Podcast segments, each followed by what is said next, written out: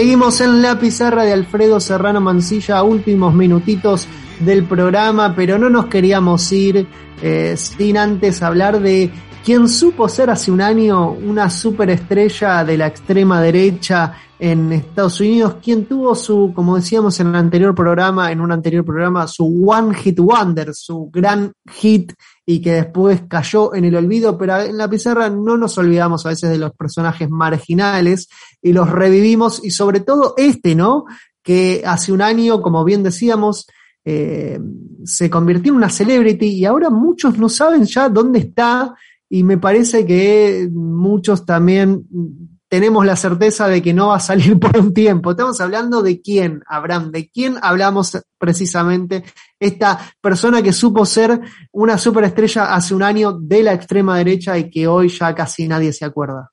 Estamos hablando de Jake Angeli. Más ¿Quién es Jake Angeli? más conocido en el bajo mundo como QAnon Shaman o Q Shaman. QAnon Shaman. QAnon Shaman. ¿Quién es Quanon Shaman? Por favor, quiero saber quién es. Bueno, seguro lo recuerdan, compas, hace un año exactamente, ¿no? Salta la fama este personaje eh, cuando participó en el asalto al Capitolio de los Estados Unidos. Esto, si no lo hubiéramos visto, hubiéramos pensado que era una película hollywoodense, ¿no? Pero, pero fue real, ¿no? Fue real. además, el personaje también era totalmente surrealista, ¿no? O sea, distópico, distópico. Eh, es que es extraído de un capítulo de Black Mirror. tal cual, tal cual. Por eso digo que, ¿saben qué? Ahorita que dices Black Mirror, compa, este, y, ya que hablamos también del tema del metaverso, en fin, les recomiendo, lo, voy a traer en el próximo programa, ¿no? Las declaraciones del creador de Black Mirror, de la cabeza que estuvo detrás de los guiones y de la dirección de Black Mirror. Él, uno de, de los argumentos que esgrime, perdón que me salga un poquito de, del guion, eh, de haber renunciado de Black Mirror, de seguir produciendo el tema, es porque dice que, que está, está, triunfando ¿no? la, distopía. Les estaba dando ideas a, lo, a, la extrema derecha, ¿no? a, a los distópicos. Les estaba como dando ideas. Él reconoce como un triunfo del cinismo, ¿no? Es, esa propuesta de Black Mirror de criticar un poco ese futuro gris y, lleno de, de, bueno, de, tantas cuestiones escandalosas, eh, finalmente parece que se va allanando el camino para que esto se vaya a convertir en una realidad. Pero bueno, QAnon o QAnon Shaman, eh, digamos que es una expresión también de estas distopías que se van convirtiendo en realidad. El 6 de enero del año 2021 este personaje entra al Capitolio y es fotografiado con su indumentaria, ¿no? Un disfraz de cuernos vikingos con piel de bisonte y pintura facial, ¿no? Y bueno, se convierte inmediatamente en un ícono. No sé, Cris, ¿qué, qué, qué impresión te causó esa, esa imagen de, de, este, de este loco ingresando al Capitolio? Muy Donald Trump, me pareció que era muy Donald Trump. Eh, eh, es que de verdad era casi imposible no imaginarse que él no hubiese provocado algo así anterior, con mucha más anticipación. Eh, no podía salir de otro lado que no sea del riñón de Donald Trump, un personaje. Sí, de verdad. Hay que decir también que luego el hombre se decepciona brutalmente de, Donald Trump, ¿no? O sea, digamos que... le soltó un poquito la mano el presidente, el expresidente de Estados Unidos. le rompió el corazón, le rompió el corazón, ¿no? Porque se las jugó todas. Eh, actualmente, mientras estamos haciendo este, este espacio, eh, el amigo Jake Angeli o Chainstein, creo que es el otro apellido, eh, Chansley, Chansley, el, el, hombre está en, eh, en Cana, como decimos en Ecuador, no está en la cárcel, está, está cumpliendo una pena privativa por su libertad. Y Donald Trump seguramente está jugando golf, o sea que eh, tampoco es que, su ídolo hizo muchas cosas, pudo haberlo indultado, sin embargo no lo hizo, ¿no? Eh, no hizo nada. Lo indultó. No lo indultó, ¿no? Y, estuvo en su Ahora, vos, Abraham, vos decías que en medio, como acá decimos acá en la Argentina, falopa ideológicamente, ¿no? Como que va de un lado a otro, el tipo no le gusta protestar, pero no sabe en contra de qué, ¿no?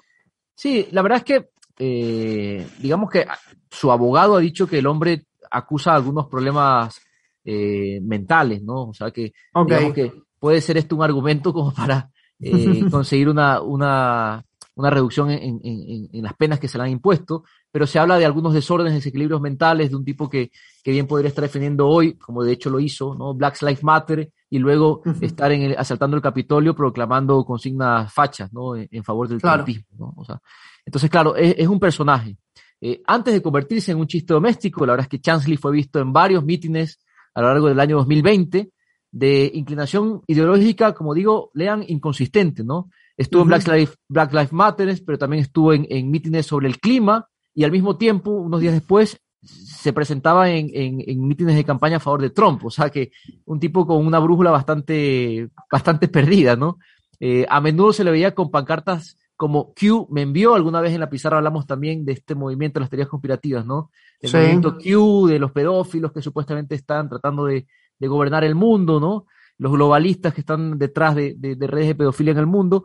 Entonces, claro, defendía estos principios fundamentalistas, conspiranoicos de QAnon, decía que Q era un agente del gobierno que quería recuperar el país de los pedófilos y los globalistas, y fuera de sus apariciones públicas, Chansley, además, hay que decirlo, era eh, un actor, o sea que además tenía Mira. algunos dotes histriónicos, ¿no? Creo que era, se lo pudo percibir.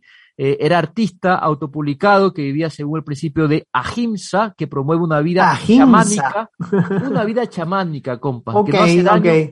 a ningún ser vivo, solo el bisonte que seguramente se lo puso para. Y para ese bisonte, claro, pobrecito, ¿no? Ahimsa, acá googleé un término sánscrito que se refiere a un concepto filosófico que aboga por la no violencia y el respeto a la vida. Me parece que no fue muy pacífico el asalto al Capitolio que encabezó él, ¿no? Bueno, si quieren indagar un poco más en su pensamiento, eh, este, este gran pensador norteamericano, sus libros se pueden encontrar en Amazon. yendo, yendo, yendo. se llama, se llama el libro One Mind at a Time. One Mind at a Time. A Deep State of Illusion, escrito bajo el nombre de Jacob Angeli. Y Will and Power, Inside the Living Library, escrito bajo el nombre, el seudónimo de Loan Wolf, ¿no? Eh, pero si Wow. quieren, compas, escuchemos un audio, uno de los más re- Dale. un audio que trascendió en su momento, cuando se le pregunta a, a- al loco este, bueno, ¿qué lo motivó a hacer esto? Si se arrepiente, ¿no? Es un audio que está en inglés, pero aquí tenemos nuestra traductora oficial de la pizarra, Ismael Lujano, a ver qué opina. A ver. in retrospect, one thing I can say that I regret is not working to ensure that there was far more peace on that day. Um, had I known what was going to happen, I would have stepped in uh, before any barricades were breached. And I actually tried to, on more than one occasion, tried to calm the crowd. Bueno, no lo haría, Ah. ¿no? El, el pobre chico está supuestamente arrepentido, ¿no? No, no, lo, no lo volvería a hacer. Es que lo dejaron solo, Abraham, lo dejaron solo. Quiero que, me cuentes un poquito antes de, cerrar eh, algún detalle que tengas de su vida personal, ¿no? Porque ya habíamos hablado de que es artista, de que había escrito libros, bueno, de, además de que es un poco inconsistente ideológicamente. Pero ¿qué onda, por ejemplo, con eh, su vida antes de ser Quanon Shaman? Bueno, la verdad es que es para hacer una película, ¿no? Es- Este, este Quanon Shaman asistió al Moon Valley High School y al Glendale Community College, eh, colegios privados, donde realizó cursos de psicología, filosofía, religión y cerámica. Ah, casi nada.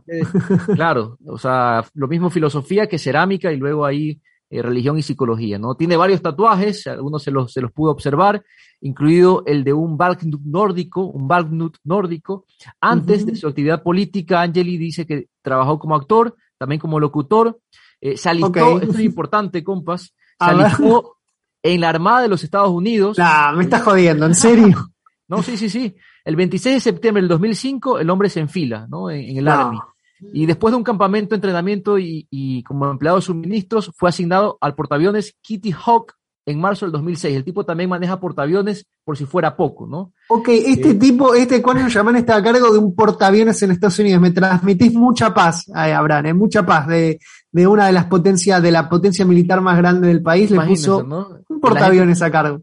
Esta gente tan centrada, tan, tan equilibrada Sí, sí. psicológicamente que, que llega a las filas del Army, ¿no? En algún momento, escuchen esto, ¿por qué sale del Army? Bueno, se niega, ¿no? Muy coherente a vacunarse Sí. contra el anthrax y fue Bueno, bien, para- para su destitución de la Marina, ¿no? El hombre se negó categóricamente a vacunarse, no quería que le pongan, qué sé yo, qué sé yo, la, en ese momento no era el 5G, sino la el 4G, me imagino yo, ¿no? Eh, fue enviado en el 2007 a una unidad de personal transitorio en Puget Sound, en el estado de Washington, fue procesado fuera de la Marina el 11 de octubre de ese año, y después de Sí. dos años y 15 días en uniforme, su tarifa final fue Storekeeper Seaman Apprentice, un escalón por encima de, una, de un recluta. O sea que el tipo sale igual del Army, digamos con un peldaño arriba, ¿no? No fue un cabo raso, ¿no? Eh, pero bueno, se Claro, negó claro, a salió, salió grosso, como lo de, como decimos Sí, sí, acá. El sí. tipo no fue, no fue un perejil, ¿no? Ahí en la armada. Mirá qué, Qué increíble. Eh, ah, ¿Tenés alguna otra perlita más para ir cerrando? Por ejemplo, ¿qué, podemos esperar hoy por hoy de Quanon Shaman? ¿Va a salir? ¿Le, soltó la mano Trump? ¿Qué onda? ¿O van a estar los dos adentro? ¿Cómo la ves vos, Abraham? Yo lo veo bastante, no, lo veo descabellado, ¿no? que en algún momento sea compañero de Zelda Trump. Eh, bueno, sí, eh, hay, hay, recursos que se han puesto, ¿no? Para, para bajar, reducir la pena. En todo caso, Angeli ha dicho que cuando salga se va a mantener fiel a su creencia de que los televisores y las radios emiten frecuencias muy específicas que son inaudibles y afectan las ondas cerebrales de su cerebro. Así que el hombre sale eh, muy claro ¿no? sobre lo que no tiene que hacer. Angeli también ha afirmado, para, creer, para cerrar compas, que eh, el Bilderberg, el Club Bilderberg, del cual también hemos hablado acá, bueno, está muy firme en sus, en su, bueno, en su conspiración para dominar el mundo, ¿no?